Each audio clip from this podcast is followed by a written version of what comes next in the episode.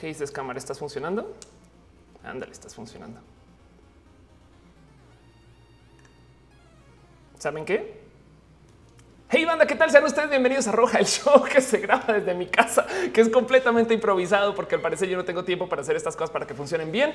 Yo soy Ofelia Pastrana, la explicatriz. Antes este show era roja, sigue siendo roja, pero en el corazón. Em, y este, pues sí, es, es este, lo hago todo acá. Ahorita literal ya no tengo acceso a mi segunda cámara, entonces nos jodimos, pero eh, ya logré revivir esta cámara y hagamos como si todo eso que acaba de pasar no hubiera sucedido. Este show comenzó ahorita que logré prender la cámara y ya todo lo demás. Pero bueno, no pasó absolutamente nada más. Dice Dale Caro que se acordó de Critical Hit. Dice que, que solamente me equivoqué de cosplay. Es un poquito. Em, dice André Quiroga que estoy feliz. Gracias, André. Y te digo algo, está muy estresada hace media hora. Yo creo que porque así, así opero en la vida. Algo me va a pasar. Me voy a morir por problemas del corazón o algo así en algún momento. En fin, Dincy Riago dice hola linda. Eh, Tajani Piña dice me entristece. ¿Qué te entristece? Em, dice Brenda Valderas eh, que de clases de programación. No manches, Brenda, yo soy súper horrible para programar. La última vez que programé fue hace por lo menos em, yo creo que ya voy para 10 años, pero si quieres un lugar para aprender a programar, asómate por platzi.com, que tiene un curso básico muy bonito, o por código facilito, que también hace cosas espectaculares. Pero bueno, em, dice Manetera Pía que debería de, que ya que Televisa corrió a todos, debería contratar un camarógrafo. Ah, qué chingón. Em, dice Diego González que en el botón de reset. ¿Sabes qué fue lo que pasó? En lo que se cayó la cámara, vinieron removieron a una clona que se estaba comportando mal, pusieron a otra y se hicieron completamente los güeyes con ese tema. Entonces estoy otra vez arrancando desde cero y yo no sé qué pasó antes de eso. Pero, pero, pero bueno, dice David Saucedo que si veré Coco, yo creo que sí, no podría no verla. Eh, este dice Alex Quintana que mande saludos, mando saludos. Hola. Y este, pues bueno, entonces, pues sí, estoy de, estoy de güera, estoy de rubilla y, pues así soy yo. Hoy, hoy les quiero hablar de un tema en particular que traía muy anotado desde hace unos días que estaba tuiteando. Ahora, ¿dónde puse eso? A ver, vamos a buscarlo. Of course, eh, chan, chan, chan, literal, lo estoy buscando como ejercicio. Esto sucedió. A ver, Bajo el volumen no es mi idea. Dice, a ver, me pueden decir si es o también yo comencé a hablar quizás más bajito. Eh, último chequeo de si se escucha bien o no. Y si no, síganme diciendo. En fin, Fredo Mercury dice que quiere chismes de los Elliot. Prometo que voy a hablar de los Elliot. De hecho, tengo aquí eh, cosas que mostrar, pero primero quiero hablar de otro tema en particular que me saltó de esto. Lo, eso fue lo que tuiteé hace unas horitas. O sea, es muy nuevo, pero es un tema que yo tengo muy anotado desde hace por lo menos unos dos o tres años. Y no sé si ustedes han visto que yo tengo un video acerca del tema de la gente transespecie. ¿Qué transespecie? ¿Cómo así? ¿A qué te refieres? Eh, esto es algo que yo presenté en mi canal en Diagnosis, donde dije, güey, hay gente eh, que, se identifica de varios modos que no necesariamente es congruente con tu especie, ¿no? Otherkin, furries, brownies y demás, ¿no? Básicamente le era hablar de lo que es ser un poquito más allá del ser humano. Y hay algo que me divierte acerca de la gente transespecie y eh, que es, eh, a ver, trans species. Vamos a buscar trans species, que va un poco relacionado al rubro de cómo nosotros entendemos todo aquello que es diferente a. Entiendes? Eh, sobre todo con lo identitario. Entonces, primero que todo, un pequeño disclaimer. Cuando hablo de aquello identitario, no cómo te identificas o qué te identifica, yo soy fiel creyente que tú te autoasignas tu identidad. Me explico. Eh, no tienes que cumplir con reglas ni eh, con especificaciones, ni con metas, ni con nada para que la gente te o no deberías de tener que cumplir con reglas para que la gente te dé respeto por eso, aquello con lo que te identificas. Entiéndase, yo soy una mujer trans. ¿Por qué chingados me ponen requisitos de cómo se debe de ser mujer para que alguien me dé el respeto de mujer que yo siento que me merezco? Me explico. Puede ser un tema de esto que llaman el entitlement. No, ahora yo siento que eh, como también puede ser un en últimas de dónde vienen esos requisitos y son esas cosas que se presentan normalmente como el, el, hombre de verdad es el que la mujer de verdad es la que no hace sentido por dónde vas a pensar. Entonces yo, yo creo que si se, si se acerca una persona y a ver, voy a agarrar esta es una foto de mis abuelos, no, pero no más para ilustrar hombres heterosexuales, esperemos este cisgénero eh, blancos. No, estos son mis abuelos. Este Imagínense que una persona con este look, el look de mi abuelo, no se acerca y me dice es que yo soy mujer. Así, véanlo. no una, una persona con esta apariencia me dice yo soy mujer ya con eso debería de ser suficiente para que yo le dé su respeto como mujer. ¿Hace sentido? Ese es, ese es como yo, yo navego el mundo por medio de lo identitario. Si alguien me pide que yo le dé su respeto como X o Y etiqueta que se quiera autoasignar, pues eh, lo que me concierne a mí es dárselo, no ponerle ese requisito. No, hasta que te operes no, si quieres ser una vieja, lo siento, tienes que estar en perra. No mames. Hay una cantidad de cosas que este, van, asociadas con la mera capacidad del ser para poder cumplir con esas reglas. No es, no le podemos decir a la gente que tienen que ser vieja, porque entonces comienzan a aparecer estas presiones como las mujeres trans que sienten que tienen que a pasar, que es un verbo horrible, que lo que quiere decir es, eh, bueno, es una situación horrible. Lo que quiere decir es eh, que tienes que pasar como mujer, no tienes que cumplir y de cierto modo engañar un poco al decir, porque no realmente no soy una mujer, pero paso como. Y del otro lado, esta presión de que si eres mujer tienes que ser una mujer guapa. No mames, esa es la locura este, más llevada de, de las transiciones y de la gente que he visto alrededor mío que siente que si no es una vieja guapa, entonces ya no transicionaron. Y de hecho conozco personas que por no verse guapas después de la transición, aunque ya les dicen mujer, se frustran y piensan en hacer esta acción que se llama destransicionar, que también parece un poco tonta. Si según yo tú transicionas varias veces a lo largo de tu vida, porque además todos somos trans de un modo u otro, ¿no? Hay gente que eh, eh, era muy diferente cuando estaba en la prepa que cuando estaba en la universidad, que cuando se casó, güey. Esas son dos transiciones. Em, entonces, eh, dejo ese como disclaimer, esa como nota al margen de lo que pienso yo y siento yo es lo identitario y cómo se debería de vivir el tema de identidad.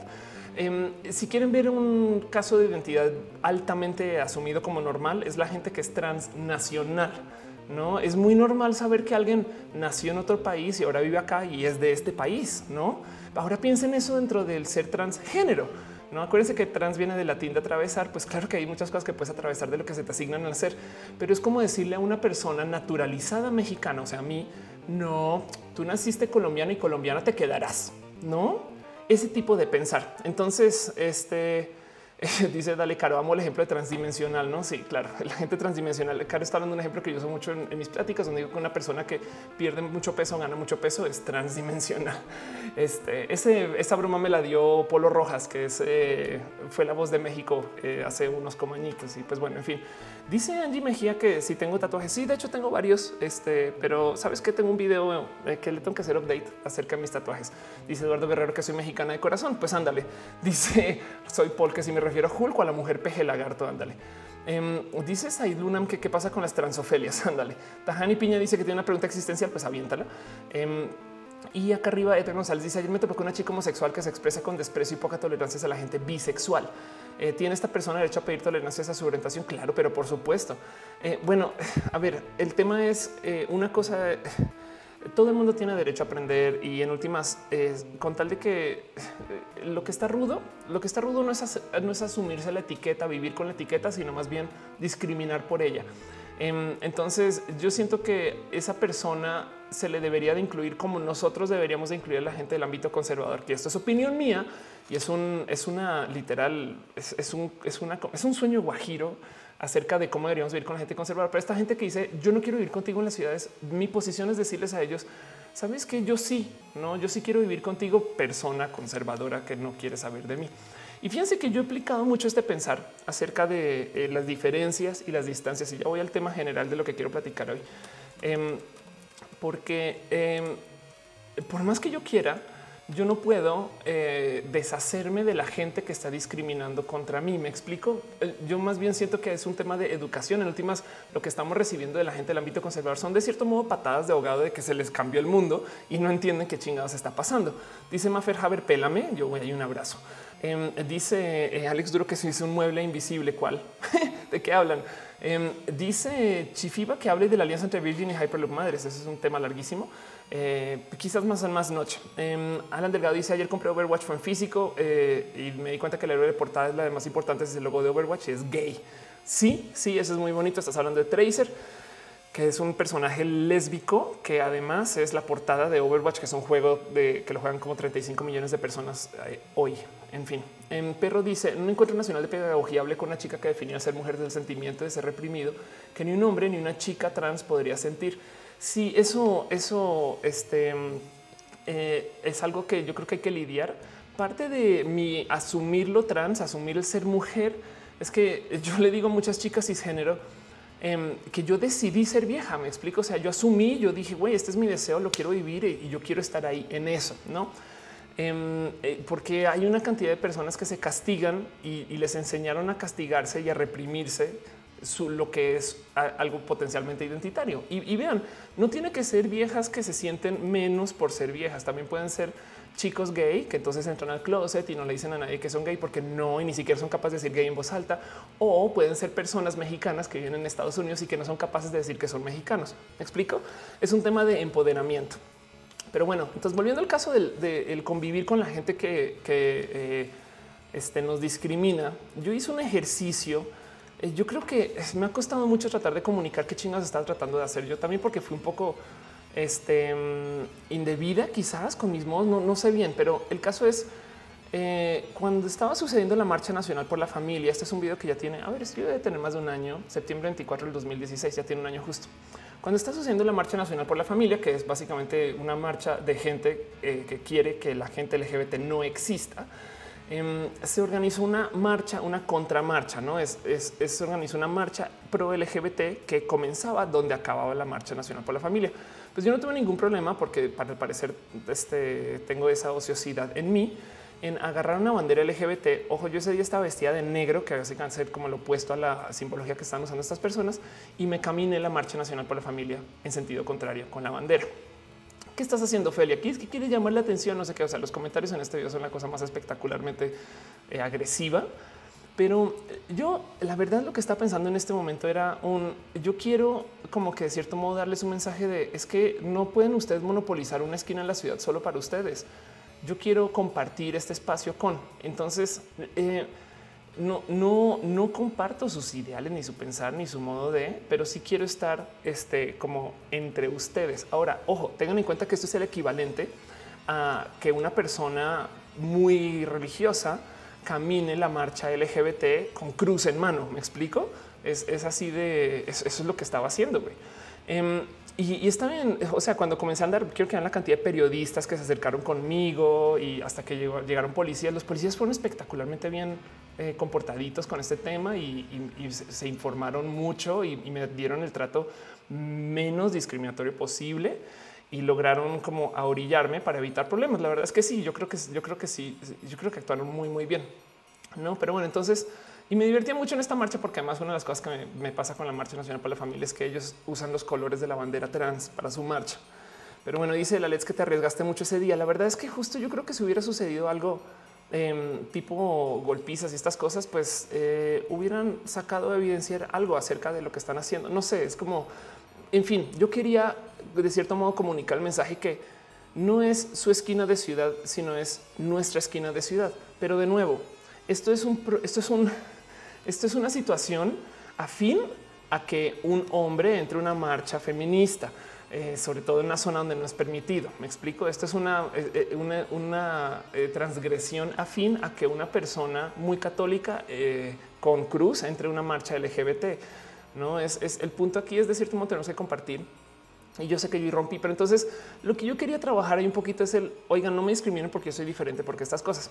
Y yo he tenido muchos niveles como de relacionarme con la gente este, conservadora, porque yo tengo una familia que viene del ámbito conservador, como puede ser muy estándar entre las familias LGBT. No siempre está como este concurso de pues la mía era más conservadora que la tuya, pues la mía era más estricta que la tuya, no? Em, y este, eh, la verdad es que sí, pues yo de una familia que pues está muy enredada con la iglesia. Eh, un amigo de familia eh, es obispo y fue quien me casó en mi boda hace unos años, de la cual ya me divorcié. Em, y, es, como parte de, mi vivir, como que yo tampoco me puedo alejarme de que estas personas existen. Entonces, en fin, el caso. Una de las cosas más complejas eh, con las que me ha tocado lidiar estando entre la comunidad LGBT es que hay mucha gente en la comunidad LGBT que también discrimina. ¿Y por qué? Pues porque muchos chicos gay, por ejemplo, se acercan conmigo y me dicen es que sabes que no te entiendo, güey, no entiendo qué pedo. O sea, ¿por qué no puede ser un niño gay? Esto me lo han dicho niños gay. Claro, ellos también lo han internalizado, lo han propuesto, lo han vivido y seguramente en algún momento muchos chicos gays han hecho esa pregunta y dicen me atraen los niños porque yo soy niña, no? Que evidentemente es el método, es el motivo más incorrecto para transicionar, no? Porque a mí dicen ya que eres niña, ¿por qué no te gustan los niños? O feliz de güey, si yo quisiera salir con niños, pues no tenía que transicionar. Pero en eso, em, el tema es cómo hacemos nosotros para entender eh, exactamente qué está pasando dentro de la mente de la persona LGBT que también discrimina. Y fíjense que puede ser visto hasta como un positivo que una persona de un ámbito discriminado previamente esté discriminado. Un ejemplo muy clásico eh, perdón, puede ser visto como un positivo que una persona que fue discriminada ahora esté discriminando. Y ahí les va. El positivo es que ahora es una persona que se empoderó en su posición. El problema es que eh, parecería, y es de modos muy irónicos, parecería que nunca aprendió la lección que le, que, le enseñó la vida, por así decir, en el momento que está siendo discriminado. Un ejemplo muy típico es la cantidad de niños que sobre todo acaban siendo este, ingenieros o, personas como el ámbito de programación, estas cosas, que de chiquitos fueron muy buleados y que cuando crecen y descubren que ya pueden bulear, como que abusan de su poder porque ellos ya internalizaron un poquito la posición de pues güey, yo aguante vara, pues que la gente aguante vara ahora. Esto, por ejemplo, se ve mucho en medicina cuando tú tienes un sistema de residencias donde la gente que quiere eh, trabajar, por ejemplo, en el rubro de medicina, tiene que pasar por creo que son seis años o siete años de residencia. Básicamente es trabajar en un hospital y los que entran son literal los minions y los esclavos de los de segundo año. Los de segundo son los esclavos de los de tercero, los de tercero, los de cuarto. No y hay como un sentido de como de dinámicas de poder. Em, y siempre que lleguen como a cuarto, ya traen como esta mentalidad de no, yo no voy a discriminar, no sé qué, güey, huevos. en sexto año ya están maltratando los de primero otra vez, no? Em, entonces em, es muy complejo y es muy irónico no pensar el, pero por qué chingados la gente LGBT discrimina si es tan evidente que pasaron por estas cosas, no? Y justo es eso, es porque lo han normalizado. Dice el Alex, la discriminación en la comunidad, en la comunidad es más punzante porque se discrimina por apariencia, ocupación, rol, sexual, no? Em, dice que si he jugado eh, a Normal Lost Phone, no, no he jugado. Eh, dice, ahí lo volvió a escribir. dice eh, Mr. Houses que está llegando va tarde. Dice soy Paul que explique cuál es la diferencia entre bisexual y pansexual. Es una, eh, hay una respuesta un poco larga con eso, Paul, pero si vas a mi canal Diagnosis, tengo un video que justo se llama cuál es la diferencia entre bisexual y pansexual. Este y te lo muestro rápidamente, nomás para que veas que esto sí existe. No dice bisexual, pansexual, bisexual. Lo mismo, ya me confundí. El video dura eh, lo que es presentando unos como 10, 10 o 20 minutos, 10 o 15 minutitos. Ahí está todo explicado. Básicamente, para muchas personas es lo mismo. Pero bueno, William Salazar dice que pansexual es el que le gusta el virote. Puede ser. Em, dice Joaquín Puerto llega, anda, ándale. Elizabeth Calzada Rivera dice qué opinas de los chavos que ahora solo se están haciendo la comunidad LGBT por moda. Te digo algo, pues qué chingón, bienvenidos. Si es, dudo que alguien esté viviendo una vida LGBT por moda, pero si lo están haciendo, güey, ok, va a huevo, va que apoyen a la causa, que usen, que muestren la bandera y que normalicen más el pedo.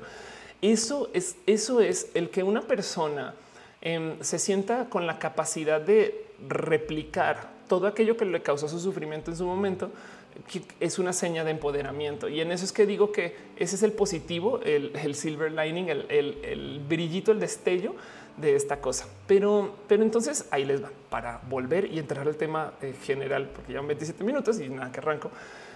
Fíjense que yo puse un tweet hace unos días, este, donde este, hablé acerca, ¿dónde estás? Aquí estás. Ok, puse un tweet hace unos días donde dije gente LGBT. Vamos a hacer un ejercicio de empatía con la gente que nos discrimina. Díganme qué opinan de esta chica, pero intenten no usar el lenguaje discriminatorio. Y es que fíjense que hay gente que es transabled, ¿ok? Es gente que es trans es trans persona con disabilidad, no es gente que en su en lo identitario y vean cómo voy a replicar lo mismo que dije de mí. Siente que es una persona con, con disabilidad em, y, y esa es su representación de lo que su cerebro le dice. Y en eso, este, pues sale como a luz una cantidad de cosas que nos, nos ponen a nosotros en duda. Siento yo que es una prueba de qué tanto aplicamos nosotros el mismo rubro de la tolerancia y, de la, y del respeto que le pedimos que aplique la gente alrededor de nosotros. Porque lo primero que lo primero que pasa cuando tú ves esta imagen y voy a, a ver, ok, dice Alex Duro, no entendí. Em, la gente, la gente así se llaman transabled, no? La gente transabled es gente que siente en su cerebro o siente en su identidad que ellos deberían de ser personas con discapacidad. Ok, Entiéndase, ellos lo sienten y lo viven y eh, por consecuencia no es broma, no es broma. Se, hacen lo que para nosotros sería daño. Ok, entonces hay que entender que eh, esto es un rubro eh, que parece que parece y suena ridículo. Y suena hasta suena hasta loco, pero lo que a mí me, me parece es una espectacular prueba de la diversidad, porque esto es exactamente lo mismo o sea, me saca en mi cabeza trans, en mi transcabecita de trans de personita transgénero, esos sentires que vive la gente que no es trans acerca de mí. No, porque es como lo primero que tú piensas cuando es esta persona es ok, un momento, esta vieja está loca, pero es que eso piensan de mí. Pero o sea, cómo no puede aceptar su cuerpo? Este, eh, pues lo mismo dicen de mí. O sea, cómo, pero no puede vivir este, sin hacerse daño o, acaso no le hace eso daño vivir en esa silla de ruedas tanto tiempo, pues es lo mismo podrías decir tú de vivir en hormonas. Y justo em, eh, eh, saca a relucir un poquito como lo complejo que puede ser el rubro y la, como si quieren verlo como la ciencia social de aplicar la tolerancia sobre esto de la diversidad. Entonces, ¿qué pasa? Tenemos una persona que de repente, primero que todo, nos está diciendo que es deseable ser una persona con disabilidad. No, eso qué, perdón, pero eso no es un problema mental. Pues güey, lo mismo podrías decir de ser una persona transgénero. Entonces eh, es un, es una, puse este tweet y la verdad es que sí, sí, pues me explotó un perdón, explotó un poquito la cabeza porque eh, luego dices, ok, es neta. Pues bueno, les voy a decir que así como nosotros hablamos de la disforia de género, es que yo tengo disforia de género y entonces, pues mi cuerpo no es como científico, no sé qué. Pues les voy a presentar algo que se llama el desorden de identidad de la integridad corporal. Y voy a leer, ahí les, ahí les va. El trastorno de identidad de la integridad corporal o el BID, que quiere decir Body Integrity Identity Disorder, es una enfermedad psiquiátrica, es una enfermedad, es una enfermedad psiquiátrica que provoca en el individuo afectado un irresistible deseo por amputarse una o más extremidades sanas del cuerpo. Los nombres más recientes de, este trastorno han reemplazado el de apotemnofilia debido debido a la creciente convicción de que esta enfermedad no es una parafilia. Lean eso con mucho cuidado. La creciente convicción de que esta enfermedad no es una parafilia. Eh, entiéndase, esto no, no es una situación que se está viviendo em, desde lo anormal, porque hay gente que lo está buscando, no? Dice esta Girl que eh, porque no vio cuando tuiteé esto, pues todavía está ahí si quiere seguir opinando. Y miren, voy a leer un poquito las cosas que han estado escribiendo las personas en respuesta, porque, eh, por ejemplo, a mí me, yo lo esperaba un poco, pero me salta ver gente trans diciéndole a alguien, esa persona está enferma de la cabeza, ¿cómo puede ser? No, ¿en qué momento o dónde tú es, ese momento de la diversidad donde dices, pues es que aquí tenemos que darle un pare porque si no, esto se va a enloquecer mucho. Si ya tenemos gente transdisabilitada, pues a lo mejor este, uy, pues lo próximo va a ser gente que quiere atravesar otra cosa. Bueno, un ejemplo muy claro. Em, de, esto que, estamos viendo es, como, eh, eh, eh, o sea, en este caso estamos viendo el caso del desarrollo de cuerpo, ¿no? Y lo que tú sientes de tu cuerpo. Y si entonces resulta que hay gente que siente que su cuerpo le, no es broma, le sobra un brazo. Que irónicamente también existe esa situación que hay gente que cuando les amputan el brazo lo sienten, lo sienten todavía. Em, dice Alcoris que hay un episodio de Law Order SBU de hace como cinco años que trata ese tema. Ándale. Dice Natalia Niva, una parafilia es un patrón de comportamiento sexual en la que la fuente predominante de placer se encuentra en los objetos, situaciones, actividades o individuos atípicos. Va, exacto. Y es que justo la palabra ahí, eh, Nat, es atípicos, no? Porque es básicamente algo que para alguien haya sido normalizado, que en este caso, en últimas, no sé, podrías tú decir que ser trans es atípico y honestamente yo vivo siendo trans todo el día, entonces por consecuencia a mí no me parecería. Pero bueno, el caso, em, cosas que ha dicho la gente en respuesta a esto. una respuesta en particular que me pareció muy bonita de pues, y por qué no alguien que vive con eh, disabilidad.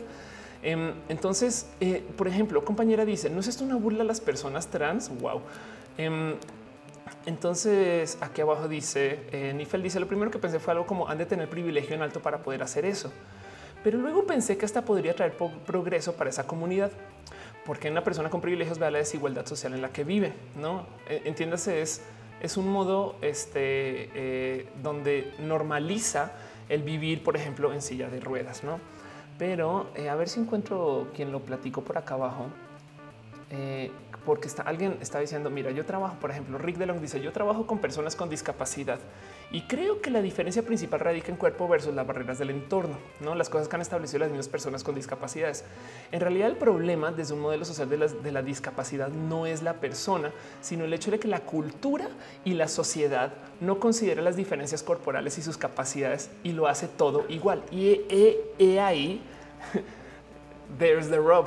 He ahí el momento donde cae el 20 que el problema es que nosotros normamos la existencia humana a que tiene que ser así. Si estás en silla de ruedas, por consecuencia, entonces eres una persona que ya no dispone de esa capacidad, no? Que es lo que está comentando Rick DeLong. Entiéndase, este es un tema de que tienes barreras porque la gente te las impone. No, y esto aplica que estamos de nuevo hablando de cuerpo, gente que se quiere cortar extremidades. Pero qué pasa cuando consideramos que hay gente que es neurodiversa?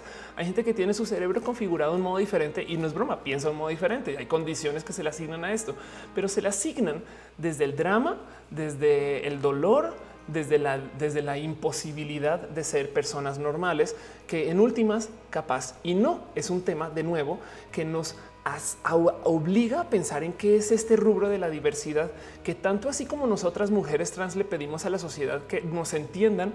Acá les dejo un ejemplo que espero les ayude a pensar para que ustedes hagan ese ejercicio de empatía con la gente que nos discrimina. Es muy probable que ustedes no entiendan para nada la vida de esta mujer que se quise, que se quiere cortar las piernas, que tiene este desorden de identidad de la integridad corporal. Es muy probable, pero aún así tenemos que asignarle casi que a ciegas respeto, tolerancia y hay inclusión, porque eso es lo que le pedimos nosotros a las personas que no nos entienden que hagan con nosotros. ¿Hace sentido? Em, dice soy arribita. ¿Qué pasó? Ya, ok, ya vi. Em, el asunto es que la universidad, la universidad tengo opciones. Ah, ¿quieres hablar de carrera? Este me gustaría bailar y cantar. ¿Sabes qué, Paul? Te lo digo desde allá. Baila y canta. Sigue, persigue tu sueño en lo que te, en lo que te sea lógico dentro de los estándares que puedas hacerlo, porque si implica que te vas a quedar sin educación para hacerlo, piénsalo dos veces. Nifel dice, en este caso la enfermedad sería mientras estás en el estado que no concuerda con tu cuerpo y, lo, y la cura serían las hormonas. Yo creo que eh, es muy complejo tener que normar las transiciones a que sea con hormonas, porque hay gente que no puede tomar hormonas y entonces que ya no son trans. Em, eh, lo mismo con gente que no puede pagar las cirugías, entonces que ya no son trans, ese tipo de cosas, no? Em, o en últimas ya no son mujeres, aunque su cabeza está gritando mujer, mujer, no? En fin, dice Sofía Leve, comparar a las personas con nosotros es como comparar la homosexualidad con la pedofilia, simplemente no es lo mismo. Una cosa es libertad personal y la otra es locura. Yo creo que en este caso mm, es justo la pregunta y es dónde comenzamos, dónde, quién, dónde comenzamos a decir aquí es de aquí para allá locura y de aquí para acá. No, em, porque todo lo que se dice acerca de esta mujer eh, trans disabilitada aplica para mí como mujer transgénero, no? Ahora, Em, esto también lo he visto y, lo veo mucho en la gente que vive como other kin.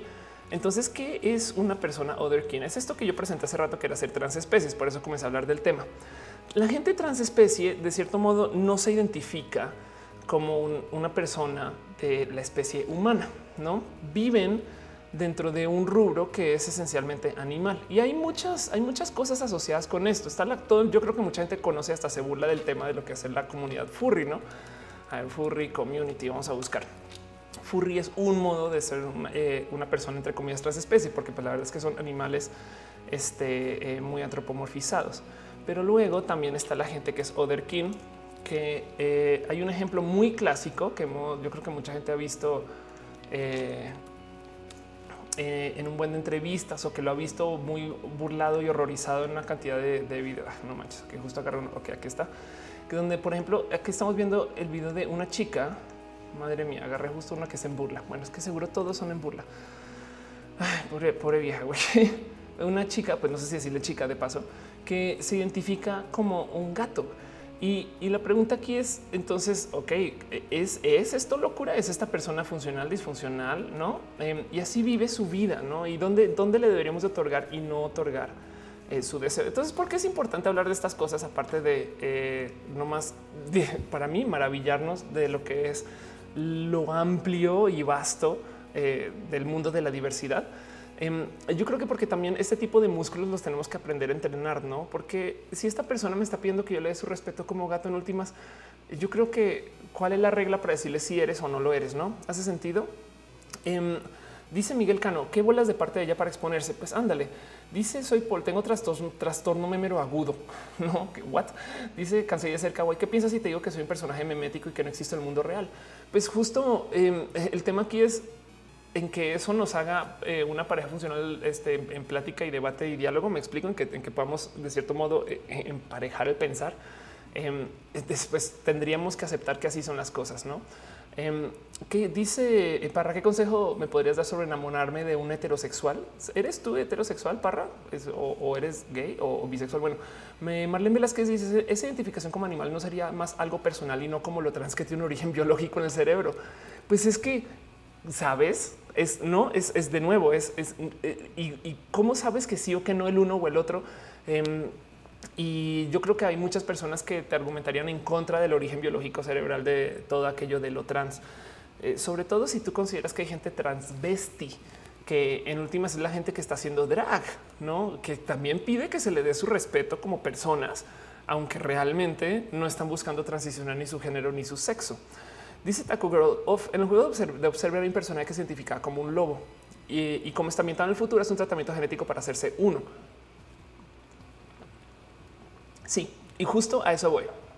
Em, parte de lo que está pasando es tenemos suficiente ciencia para modificar nuestro. ¿Por qué de repente hay tanta gente trans por ahí? No, bueno, pues es que tenemos el Internet, te enteras de todo. No sé qué. Yo tengo ese chiste que le digo a muchas personas y es un poco trillado.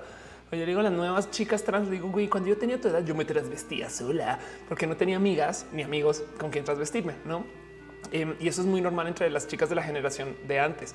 Hoy en día hay grupos, lugares, espacios. Es más, ya no lo tengo acá, pero eh, este JJ eh, Mota, que no sé si está en el chat o no, me mandó em, un tour de drag que te hacen en la Ciudad de México, donde te transvisten y luego te llevan por toda la ciudad a que conozcas la ciudad. Es turístico, cosa que es completamente opuesto a lo que se hacía antes, donde em, te llevaban estas cosas que se llaman casas de transformación, donde te transvestían, pero te encerraban, porque claro, no vas a poder salir, no como crees, güey, te acabas de transvestir, ¿qué te pasa? La sociedad te va a juzgar, en cambio aquí vas a estar segura. Em, entonces claramente ha cambiado mucho eh, la mera percepción de lo que es una persona este, travesti. Em, y eso yo creo que también tiene mucho que ver con lo que este, trae el trabajo de RuPaul y e hijos e hijas, ¿no? Em, Dice Jorge Vallejo, la heterosexualidad también es una invención. Por eso el miedo de que existe una transnormalidad. Pues sí, más bien yo creo que parte del tema es que se volvió muy entre comillas barato transicionar. Yo sé que las transiciones una severa monserga valen un chingo, sobre todo porque somos unas viejas pinches veces este, vanidosas que nos queremos hacer de todo y que además queremos entrar a unos estándares altísimos de lo que es la belleza del ser mujer. No es, yo creo que no está atado con ser trans, sino estamos atadas a eh, lo que es ser una mujer de baja autoestima en esta sociedad que se aprovecha de las mujeres de baja autoestima y entonces por ende nos obliga a querer transicionar entre comillas más, no? Pero bueno, em, cuando, cuando, cuando tú ves una transición de hoy, pues las hormonas casi que te las puede regalar la ciudad, son baratas, las pastillas las consigues en una cantidad de lugares, no tienen receta. Si lo si consideras cómo son las transiciones de hoy, como eran hace 20 años, 30, 40, pues claramente son más fáciles de llevar. Y es tan así que sí ves más gente que está viviendo el transvestismo en público y es parte de nuestro aceptar y normalizar una sociedad que tiene gente que tiene la capacidad de cambiar de género.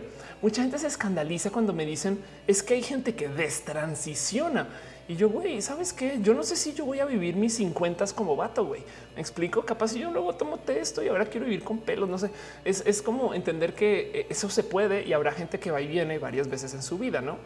Em, entonces, eh, ¿de cuándo ahí es un desorden mental y cuándo no? ¿Y cómo decimos que esto sí se puede hacer, cambiar tu género cada rato, pero no este, mutilar tu cuerpo? Además, les voy a dar un ejemplo de un ejemplo positivo de, em, bueno, positivo entre comillas, porque esta persona es un desmadre de persona, pero de logros de una persona mutilada, entre comillas, porque estoy siendo súper cruel con mis palabras, pero una persona que dispone de, entre comillas, menos cuerpo que la norma. Él es Oscar Pistorius em, y es una persona que es, y yo sé que siempre lo muestro cuando hablo de los transhumanismos, pero pues es una persona que corre sumamente rápido porque no dispone de pies. Entonces, por no tener pies, es más capaz, ¿no?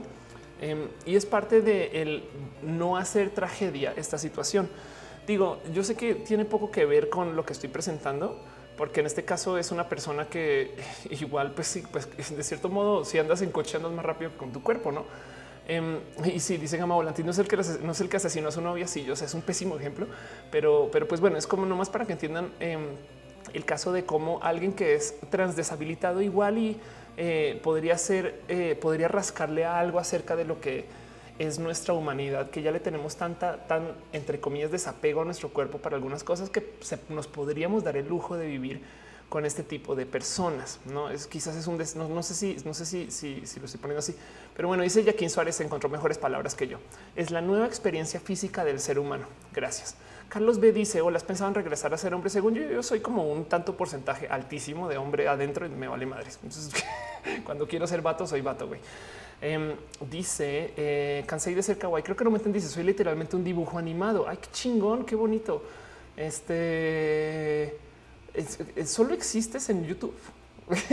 Eh, qué, bonita premisa. Güey. Soy un dibujo animado. Que, en fin, para usted lo dice, puede existir la posibilidad de llegar a un pensar de que una mujer transexual, transgénero es común em, o son dudas comunes.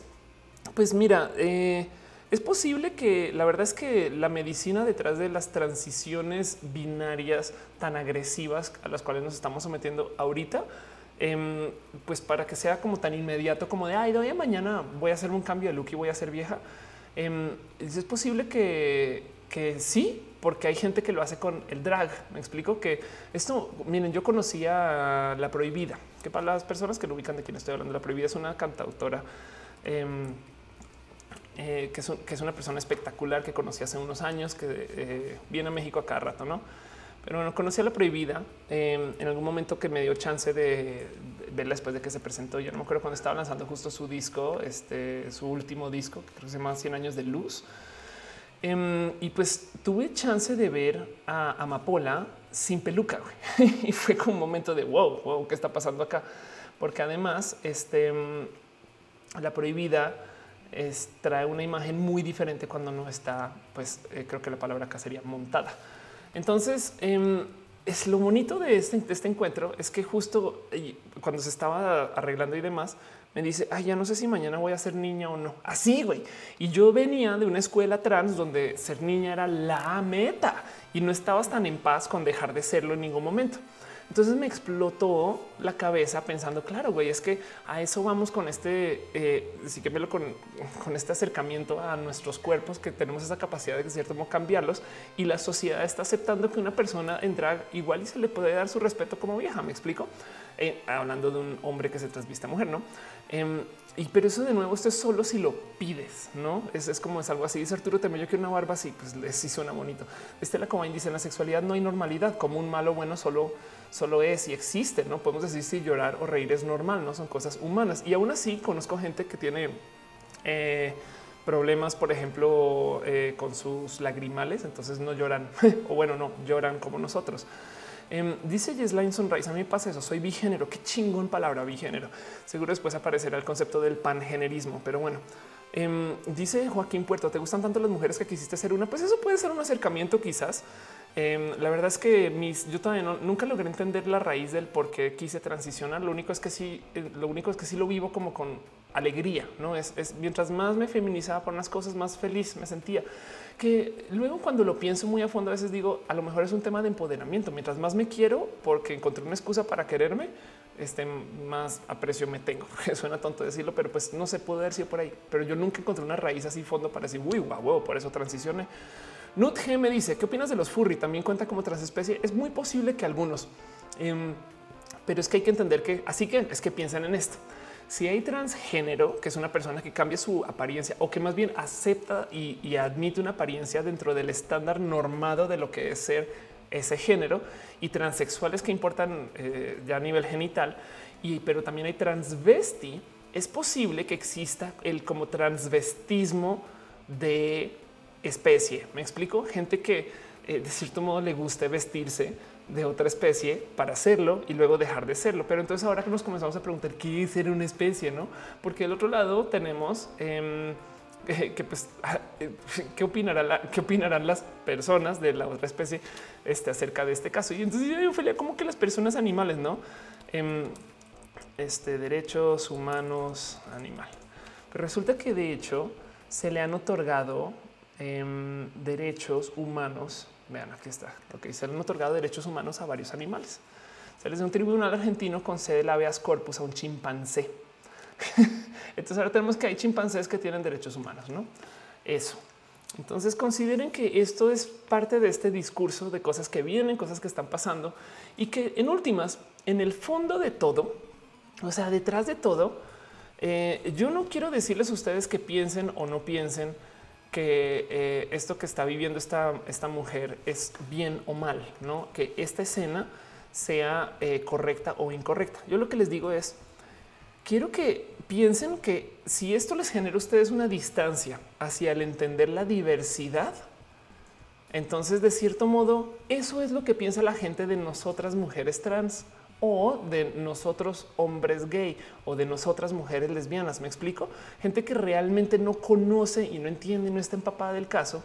Em, a lo mejor así es como se sienten. Entonces, si yo les digo a ustedes, güeyes, acepten a esta mujer por su deseo y por su identidad, solo porque ella lo está pidiendo y porque además a lo mejor ella está reivindicando una posición eh, de poder hacia una condición humana para la cual no se le asignaba poder. Em, y, si yo les pido eso es porque eso es lo que nosotros le pedimos a la gente.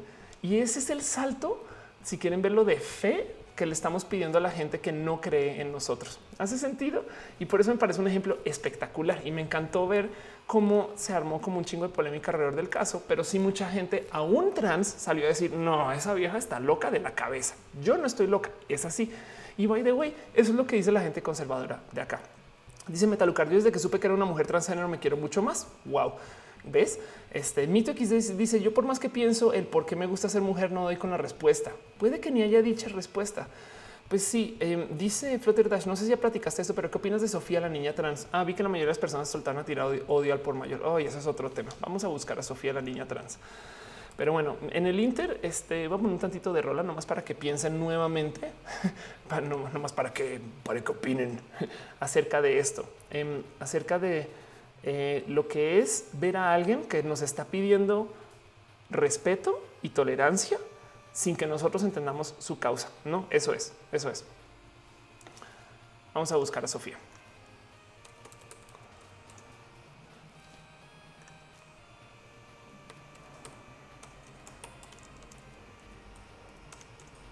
Bueno, la historia de Sofía comienza no con Sofía, comienza con esta persona, amiga, a quien le tengo mucho corazón, que se llama Aleli Ordóñez.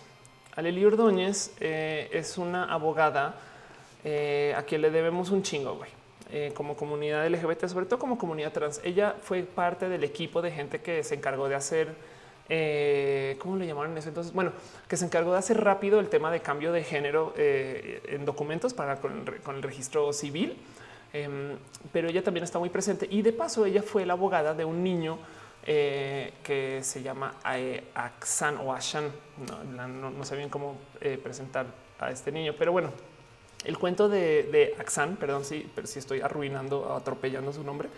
Es este niño que ah, con ese cabello, o sea, véanlo así como está, así, ahí como está en esa foto, le prohibieron ir al colegio. Le prohibieron el colegio porque eh, dice, eh, eh, porque las reglas em, piden que los niños tengan el famoso casquete, ¿no? Entonces, André Quiroga dice, yo tampoco doy con la respuesta, de preguntarme por qué, pasé a preguntar para qué transiciona, qué chingón para ser feliz, dice después Andrea, a huevo. ¿A qué dice que su mamá escuchó la palabra trans y vino a resolver dudas? Anda, Nifel dice, yo así me peinaba. Bueno, Axan entonces no le dejaron ir al colegio y su mamá de cierto modo pues se acercó a decir, güey, ¿cómo es posible que de cierto modo le estén negando la educación a mi niño tan solo por su apariencia? Y tiene toda la razón. ¿eh? Si se hacen, si, en algún momento se sientan a pensar por qué le pedimos a los niños que están cabello corto y cabello largo, yo van a toparse con una solución que tiene que ver algo con el tema de piojos y cómo se decidían las cosas en 1800 y no han cambiado la regla desde entonces. Y ya lo crecimos culturalmente y aceptamos que los hombres tienen que tener cabello largo, eh, perdón, cabello corto y que las niñas tienen que tener cabello largo. De hecho, eh, esto fue un caso como de gran burla, porque resulta que Axan es un niño que le están criando de modos este, queer, no? Su mamá y, Axan, pues también tienen deseo. Em, ahí les muestro. Eh, a veces no sé decir si transviste al niño o más bien él le gusta, güey, le gusta ponerse así y le gusta vivir. Este a veces niño y quizás a veces niña. Entonces esto causó un chingo de burla porque mucha gente salió a decir, pues claro, es esa mamá loca que es una feminazi que no sé qué, lo, lo, Y en últimas eh, ganó la demanda. Eh, la escuela, el colegio estaba eh, en, el, en el equivocado. Y pues sí, en último es lo que le están diciendo niños, no te educo porque no entras en mis estándares de belleza. Entonces esto levantó mucha polémica y demás. Es una, yo tengo un video muy largo hablando de esto, pero el punto aquí lo, a quienes quería presentar es a Aleli. Aleli entonces es esta persona que eh, ha hecho un chingo de cosas por el tema de nombre y por el tema de identidad de lo trans y es una abogada de, perdón el término, pero de no mames, em, que ha hecho una cantidad de cosas muy bonitas. Hace un año vi a Aleli eh, y en ese entonces me contó justo de un niño que está queriendo cambiar su nombre. Yo no sabía que la historia se iba a volver tan viral en su momento, pero resulta que lo logró. Este Aleli, a ver, es que está hablando, pero ya vi que no la grabaron en video. Entonces, bueno, en fin, este ahí está. Ahí pueden ver a Aleli en su fotito. Em, resulta que el niño, pues no era niño, sino es la niña. Em, y esta noticia salió aquí está el 15 de octubre. Entonces resulta que es una niña trans que logra cambiar su nombre y género en México y la gente explotó. Ahora yo les voy a decir algo. Eh, yo soy una persona, pues evidentemente, o bueno, trato de serlo una persona mente abierta y aún así me cuesta ver que alguien a esa edad tenga esa capacidad de sentir y vivir su género. Pero cada que le digo a alguien experto en el tema de este rubro, me dice, güey, la gente cisgénero sabe que es niño o niña desde tan chiquito que no lo recuerdan no llega ese momento de uy, será que a lo mejor yo encajo mejor aquí o allá, me gusta más esto, esto es tan atrás que no hay como una conciencia de yo lo decidí o nunca lo quise eh, poner en concurso o nunca lo puse en duda. Entonces, de cuando acá que una persona diga yo soy trans a esa edad es como papá, yo no me siento niño o yo no quiero vivir como niño o no me gusta ser niño, pues impida que críen a una persona como niña, porque además parte del problema, parte del problema eh, es que eh, no el problema, aparte de la condición, es que igual los cambios de cuerpo y todas estas cosas suceden cuando entras a la pubertad. De cierto modo, la transición es transición, esta cosa que en Colombia llaman el tránsito. La transición es deshacer una pubertad, que es cuando desarrollas estas como facciones secundarias súper diferenciadoras Em, y las vuelves a lo que es la norma del otro lado del binario. No es, yo quiero tener barba, güey, la barba viene con la pubertad. Yo quiero tener chichis, las chichis vienen con la pubertad. Me explico. Entonces, hasta la pubertad realmente estás lidiando con gente que de cierto modo casi, casi que es de cierto modo andrógina, que los cambia, pues que si los crías como niñas, les das actitudes de niñas y tienen desarrollo de cuerpo, la neta, como niñas y viceversa. Y si hay algunos cambios desde, desde hay niños muy precoces, hay niñas muy precoces, pero en últimas es este tema como de cómo las hormonas importan muy poco hasta que el momento eh, de la pubertad llega. Entonces, en el caso de Sofía, em, salió a relucir una cantidad de odio ridículo porque tienen que pensar. Yo lo que le decía, lo que le decía a la gente es pues a ver, si se arrepiente de eso que le impusieron sus papás, puede ir al registro civil y volver a cambiar su documento cuando sea adulta. Me explico. Igual y llega a los 20 años y dice no mames, yo nunca quise ser vieja. Pues puede transicionar. No resulta que a los 15 años eh, yo no, le parece, puede cambiar su género otra vez. Y esta, en estas cosas está muy divertido porque cuando habla con gente acerca del tema, dicen es que le van a modificar el cuerpo. Son decisiones que tomó su papá y yo. Ah, ok, como el bautizo no? Una vez le dije eso a alguien en, algún lugar y me decía, güey, pues es que igual el bautizo que te echan agua. Ah, ok, como la circuncisión, que es una decisión que toman tus papás, te modifican tus genitales y luego tú ya creces con eso, güey. Em, de cierto modo, eh, el tema eh, de ser kawaii dice que qué pena ser tan insistente, pero no creo que alguien pueda entender bien que soy. Yo creo que por eso estás cansé. pero bueno, em, pero bueno, volviendo, volviendo a Sofía, este eh, eh, de cierto modo, y qué bonito como lo pusieron en este artículo. Gracias al apoyo de su familia, Sofía vive plenamente como niña trans, acude a la escuela, juega, se disfraza y dejó atrás su etapa como varón. Hay que entender que además en el caso de, de, Sofía, pues lo está viviendo y vive con mucha alegría. Y es posible, piensen en esto, es posible que Sofía crezca y nunca viva la vida LGBT, no que sepa que es una niña que en el peor de los casos es estéril y eso eh, porque quién, sabe cómo sea la ciencia para esto en 10, 15 o 20 años. Pero además em, que esta niña igual no, va a sentir la presión o no iba a sentir la presión de eh, ser una persona trans ellos son personas, yo creo, tan chidas que se aventaron a ponerlo en público y no manchen cómo agradezco que esto se haya publicado y fue estas cosas que yo sé que hace a Leli porque ella es muy activista pero me parece un caso sumamente espectacular. Y de nuevo, es un documento. O sea, toda esta pelea sucede porque resulta que una niña decidió cambiar su documento para que diga una cosa. Y eso es como decir, güey, se quiso llamar Alex creciendo y pues ya adulta se quiso llamar Luis. No manches, güey, pues ya em, dice eh, Flutter todas las notas que leí sobre ella una cantidad inmensa de odio, incluso a desear violaciones y muerte para la niña. Ahí ves, ahí ves, no? La verdad es que también porque les quedó fácil. Dice Miguel Cano, estoy en proceso de cambiar mi nombre. Ya con eso la gente lo toma como algo muy extremo. Ándale, loco, sorprende lo que muy en serio se toma lo identitario. ¿Sabes qué, Miguel? Y además a mí siempre me, hasta me causa un poco de risa que eh, gente muy modificada de su, o sea, viejas con implantes, eh, liposucción, extensión, no sé qué cabello, todo hechas. Eh, son las primeras que dicen, ay, no, qué asco los tatuajes. o las primeras que dicen no es que es, que ser trans no es natural. No mames, güey, tú eres igual de trans que yo. Güey. Eh, en fin de cuentas, todo el mundo es trans de un modo u otro. Em, pero bueno, Víctor Alop dice lo mismo del cabello con la cartilla militar. De hecho, de por sí, el mero hecho de eh, dividir em, la asistencia militar por género. Pero es que, de nuevo, volvamos al rubro de la tecnología.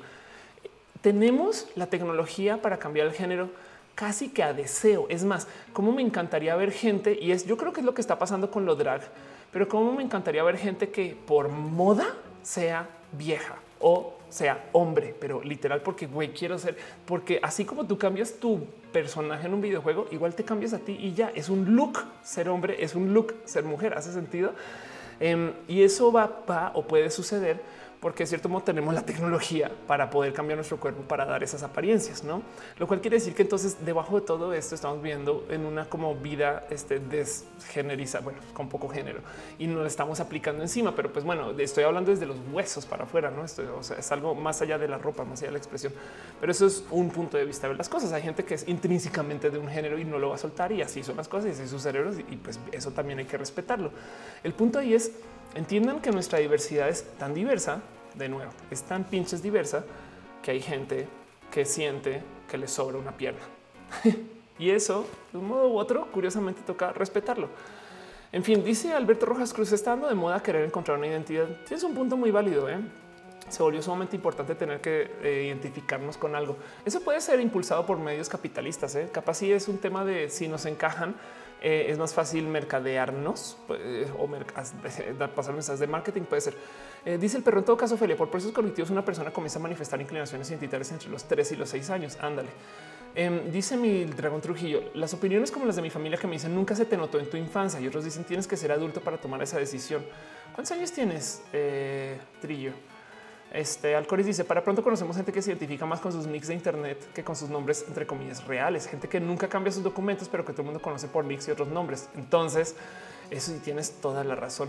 Y de nuevo, hay un ejemplo de gente trans que se volvió tan normal que ya pensamos que es cosa de todos los días, pero es gente que está, vamos a ver, es gente que está irrespetuando lo que se le asignó al nacer eh, hasta legalmente es gente que está adoptando modos diferentes de vivir, capaz hasta modificando su cuerpo y que encima de eso lo está haciendo este, por modos autoasignados identitarios. Es la gente transnacional, gente que nació en un país y muere en otra. Y cuando muere en otra, eh, se siente del otro país, gente que eh, este, adopta una cultura completamente nueva, una mezcla de los dos países, gente que es binacional, gente que es pan nacional, no solamente que nunca lo hemos visto este, así, no?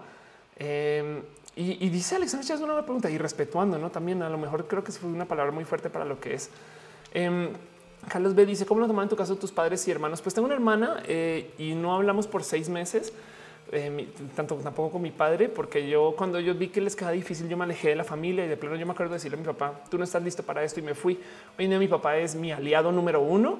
Eh, mi mamá también es una persona que me ha apoyado para una cantidad de cosas de modos muy espectaculares. Mi hermana le tengo mucho cariño, la amo em, y todos como que volvieron y, yo, yo, encontré mis propias patas en esos como seis meses para unas cosas. Entonces en últimas no sé si fue que un me gustaría pensar que me di me a respetar con ellos, pero la verdad es que me di a respetar conmigo. Y eso yo creo que me ayudó a volverme a acercar con ellos. Em, pero bueno, dice un canal más donde te haces las cejas, güey. Yo las hago yo, por eso están así todas dibujadísimas. Em, y es que me encanta tener, saben que no saben cómo me gusta el tema de mis cejas que no tiene nada que ver con mi cabello. Em, me gustan y me encanta que la gente se escandalice con eso. Ay, no, tus cejas son de otro color. Y está cagado porque la gente que me dice que cambie las cejas usa el mismo pinche discurso de la norma. Me dicen, es que deberías de ponértelas, sabes que subírtelas un tantito de tonos para que sean normales. Yo, yo noté el último deseo que tengo en la vida. Este es ser normal, güey. Porque, porque la identidad de lo normal no existe. no cada cual tiene este su propio punto de qué es y qué no es y cómo deberías de ser.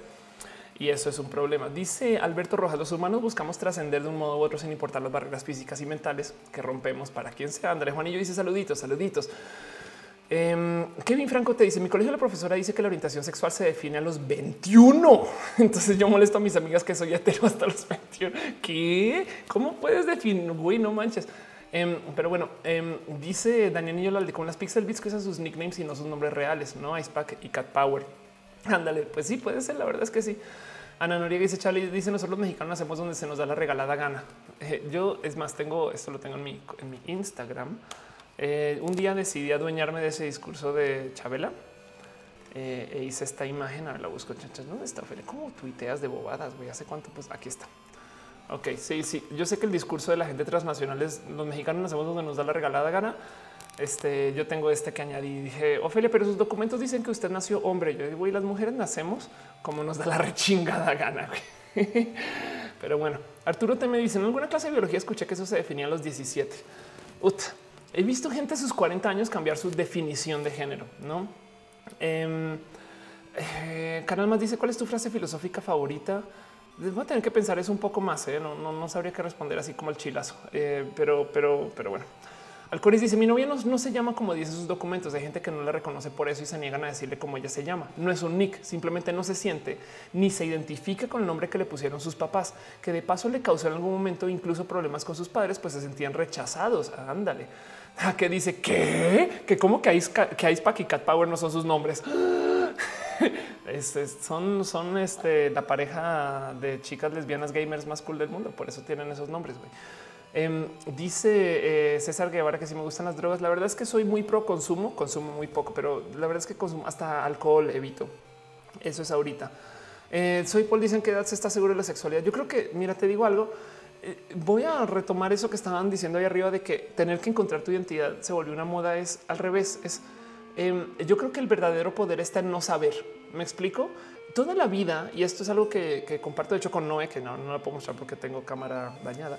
Em, pero toda la vida eh, yo fui esta persona que no se identificaba con el estar en un lugar u otro. No, entonces que es colombiana, pero yo en México, pero que es México. Entonces resulta que estudió en Estados Unidos, pero estudió en Estados Unidos, pero no es gringa porque no se naturalizó. Pero entonces resulta que es hombre, pero también es mujer